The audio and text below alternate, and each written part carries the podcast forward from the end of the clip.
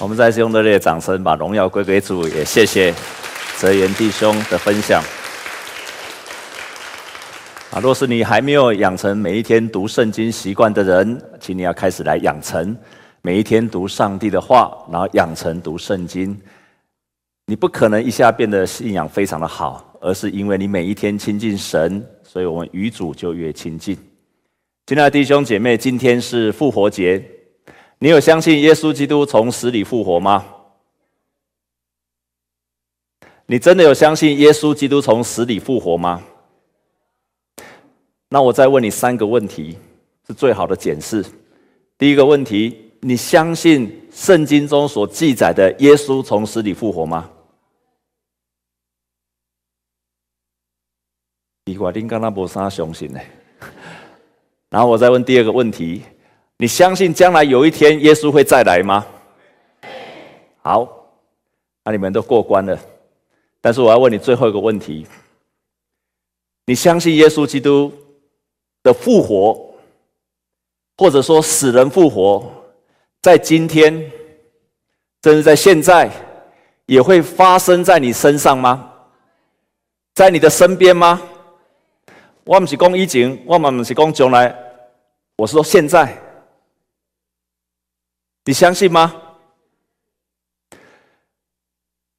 我觉得你们越回答越没有信心。你三个都相信的，你三个都相信的，你很诚实的说，不要因为我牧师问你不得不举手，也因为不要因为旁边的人看，所以你不得不举手。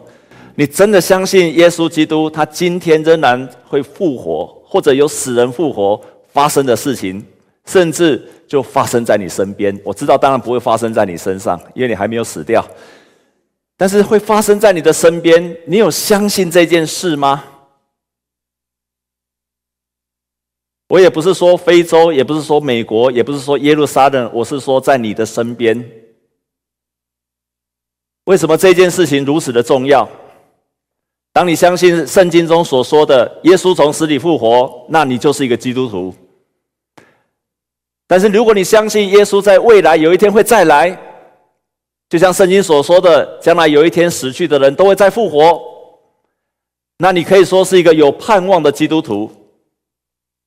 但是，除非你相信复活的事情也会发生在你身边，你才可以成为一个既有盼望而且又有信心的基督徒。在我们今天所读的圣经里面，其实。我告诉你，当时候的门徒，他们并不相信耶稣基督现在就会复活，他们并不相信。所以，你如果看圣经，他们去看耶稣的时候，不是想看一个复活的耶稣。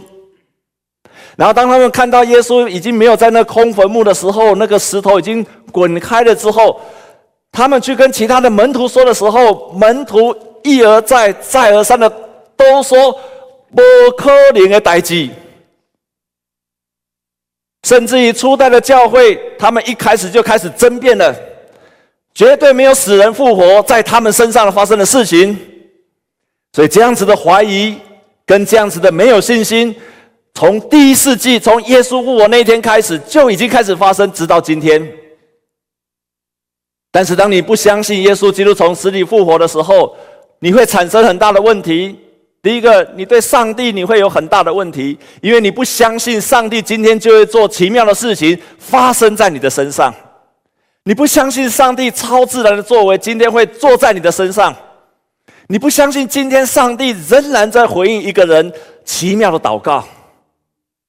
不止这样子，你对你自己也失去了信心，因为你不相信你自己在今天有可能也改变，你不相信你今天。因为信靠耶稣基督而生命会大翻转，你不相信，你对上帝出于信心的祷告而神会回应你。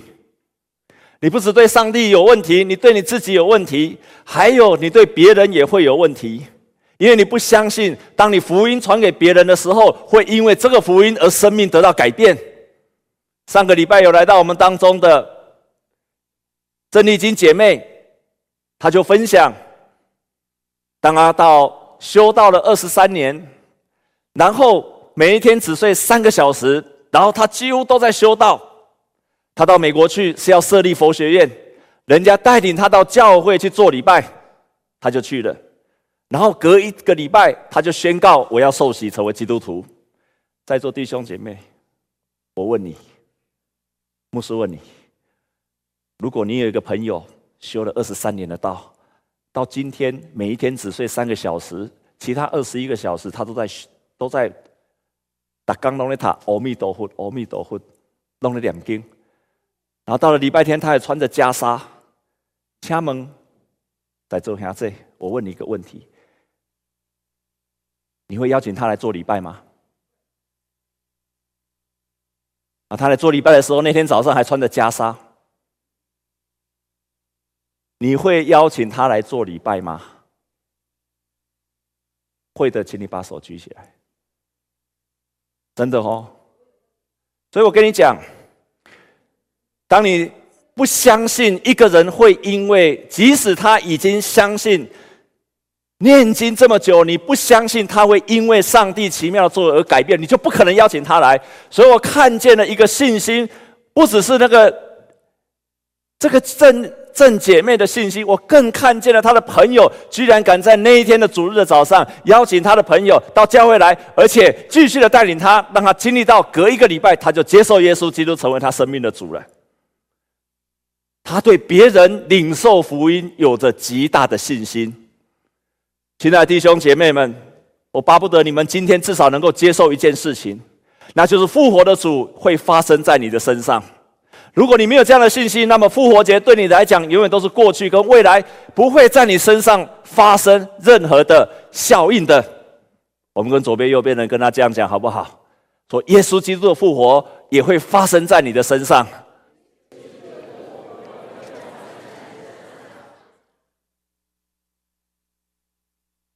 所以你必须先把你心中的石头给它滚开。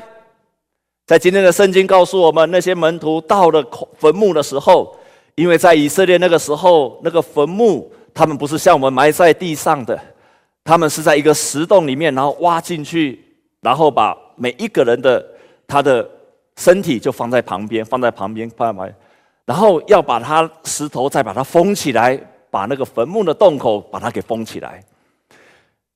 弟兄姐妹们，门徒并不相信耶稣会复活，但是那个时候谁相信耶稣会复活？那个时候谁相信耶稣基督会复活？非常讽刺的是法利赛人，是那个兵丁，是当时候的比拉多，那些杀死耶稣的人，他们却相信耶稣会复活，所以他就叫兵丁固守在那个地方，因为他怕耶稣复活。怕耶稣复活的人，真正相信耶稣复活。你们喜欢耶稣复活，却不相信耶稣真的会复活。他们真的相信，所以他要叫很多的士兵在那一边，以免耶稣真的复活的。他们从心里面相信耶稣。你必须先从心里面先把你那种耶稣复活的事情不可能发生，把它挪走之后。你相信神会有奇妙的作为在你的身上，你才有可能接受耶稣基督，他真的会从死里复活这件事情。耶稣基督复活之后，表示一切的死亡会被打败，人类最伟大，再怎么样都没有办法让生命从死里复活。但是上帝的作为超越人一切所能够想象得到的，你赞成吗？你阿妹吗？我从心里面的相信，耶稣即使到今天。仍然会做复活的事，而且会做奇妙的事，即便我没有看过，但是我心里相信。当你存着这个心里的相信，你就是把你心中那个石头把它滚开了，因为你相信这一些事情会发生在你的身上。我们如何让我们心中那个石头从我们里面把它滚开？牧师建议你做四件事情，在你的生命当中。现在有些什么石头把你挡住了，让你相信，让你相信说你的生命的当中不会改变。如果有那个东西，今天把它在你的心里面，你不相信它会改变。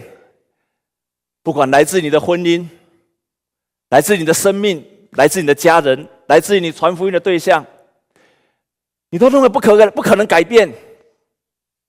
你要把那个石头把它滚开。牧师教你做四个动作，这是我在祷告会里面教所有弟兄姐妹做的动作。第一个，第一个，你要迫切为你的石头可以滚开来祷告，跟你的问题来征战，跟那个挡住你心中的石头跟他征战，跟他祷告，迫切的求神把那个石头把它滚开。曾经有个牧师。他证婚了一对年轻人，那对年轻人结了婚，在教会里面公证的结婚才两年，他们跑来跟牧师说：“牧师，他们要离婚了。”这个牧师不知道怎么说，因为是他证婚的，又在教会里面，又在上帝面前誓约，这两个人突然就说要离，才两年，才两年。这个牧师是帮他做辅导，没有用；这个牧师去劝说他们也没有用，到最后他不得不说。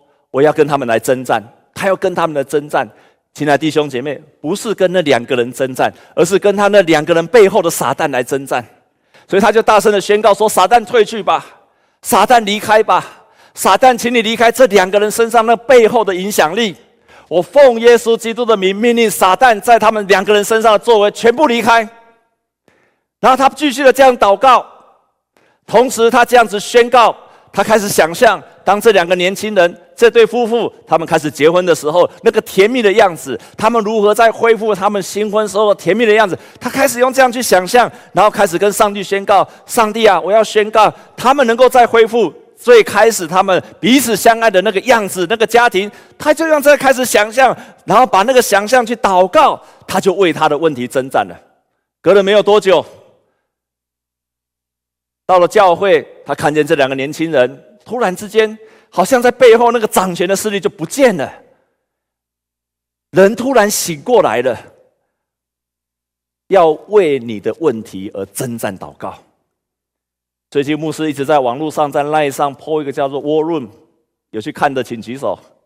感谢神，你看，当他遇见生命的问题的时候。他就关在自己的房间里面，为了那个问题来征战。为了那题征战，不是跟人征战，而是跟人背后那个撒旦的权势跟他征战。所以你需要操练祷告，所以你需要平常就要祷告，不然问题来临的时候，你还是不会祷告。跟你的问题来征战，就是跟你关注让你不相信复活的事情来征战。第二个，祷告到什么时候？征战到你的内心柔软为止。你不相信的石头心变成肉心，你开始相信神会有奇妙的作为为止。你的石心变肉心，你开始相信神在你家庭也好，在你婚姻也好，那一切的可能性发生。你要开始这样相信，祷告到你的心柔软，而且你相信神会有奇妙的作为为止。这个时候，你就开始有信心了。第三个。要祷告到不只有平安，还要祷告到求神给你智慧去解决，求神让你有智慧，知道说些什么话，知道有什么智慧的言语，知道有什么智慧的策略去解决你生命的问题。当你这样子做了第一步、第二步、第三步，第一步就是跟你的问题征战到底，征战祷告。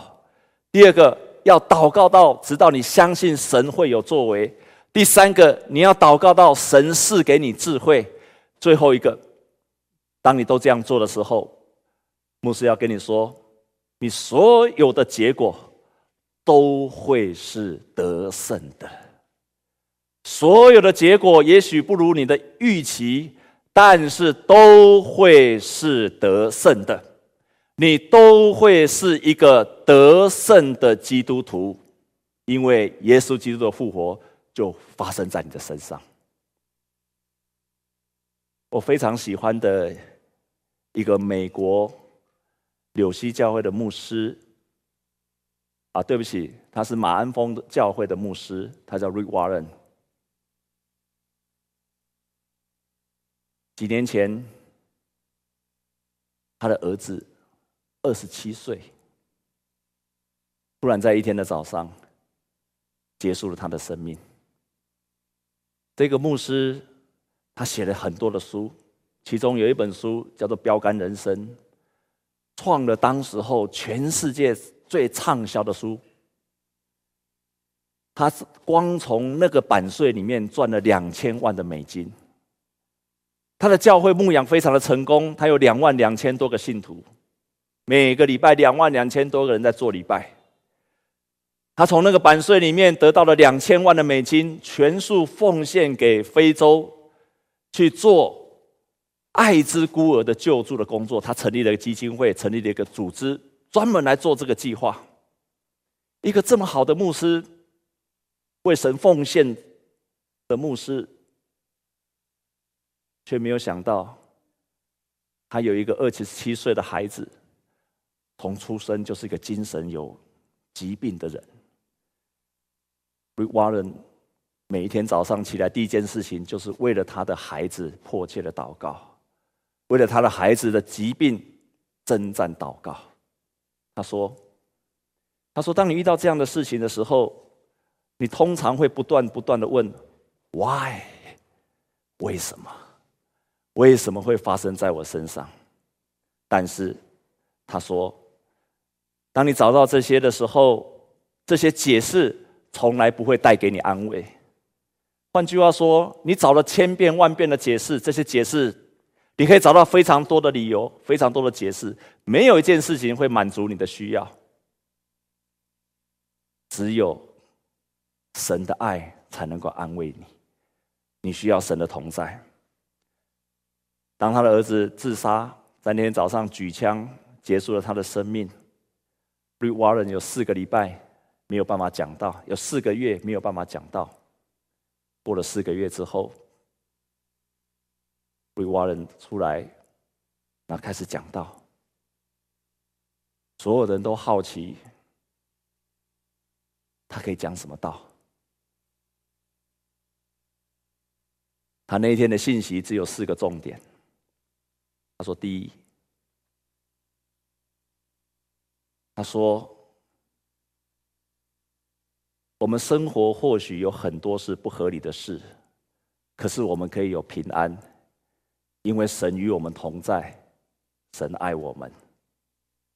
第二个，世界上的一切都可以被打破，可是我们可以有喜悦，因为我们知道神有一个更伟大的计划。第三。”他说：“我们可以明白，人生就是一场战斗，可是我们可以有希望，因为我们人生还有更多的故事要说。”他提到这三点：我们因为有爱，所以会有平安；我们因为神对我们有更大的计划，所以我们可以喜乐；我们因为我们的人生还有很多的故事还没有完成。所以，我们可以有盼望。就在他的孩子结束他的生命的那一天的早上，他们已经获知他的孩子走掉了。瑞瓦伦的太太回去他的房间，选了一条项链，然后他拿出来给他的牧师看。他特地选了那条项链，因为那条项链上面有刻着四个字：选择。喜乐。他说：“不知道那天，从那一天开始，他就开始决定要选择喜乐。然后他们事后去反省，为什么在那一天他突突然想要拿起那个项链？在最大的绝望的时候，他决定选择喜乐。后来，瑞瓦尔牧师说。”我们之所以在能够那么困难的环境当中仍然选择喜乐，是因为在过去五十年的当中，我们不断的经历到神的信实、慈爱、公义、怜悯、安慰，是过去五十年来的当中我所经历到的神。于是，在我人生最困难的时候，我可以选择喜乐，一直到今天。他们不只做非洲的爱之孤儿的，他们决心把他们生命之后人生的所有的力量，去跟精神疾病来作战。于是他们又选择了另外一个伟大的事工，为这个世界上很多被精神所苦、被忧郁症、被躁郁症所苦的人，为他们奋战。当你选择了在任何的环境当中，你都选择说我要喜乐，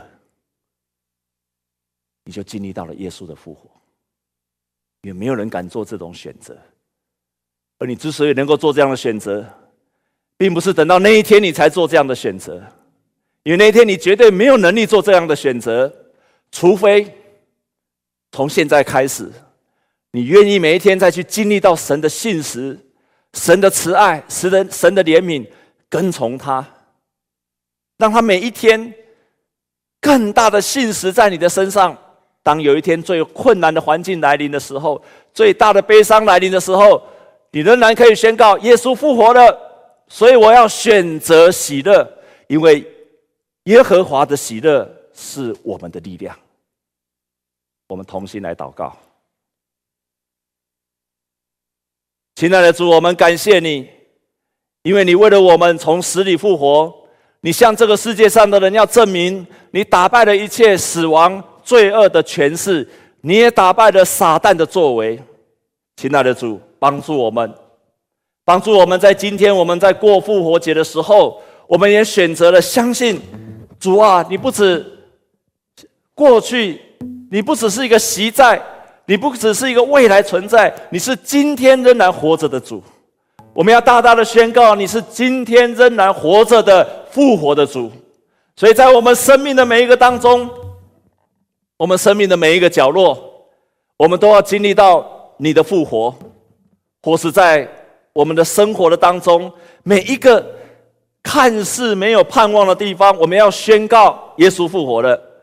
我们要选择相信，我们要选择喜乐。这样子祷告是靠着耶稣基督的圣名，Amen。让我们一起站立，用这首诗歌来回应神话语的信心。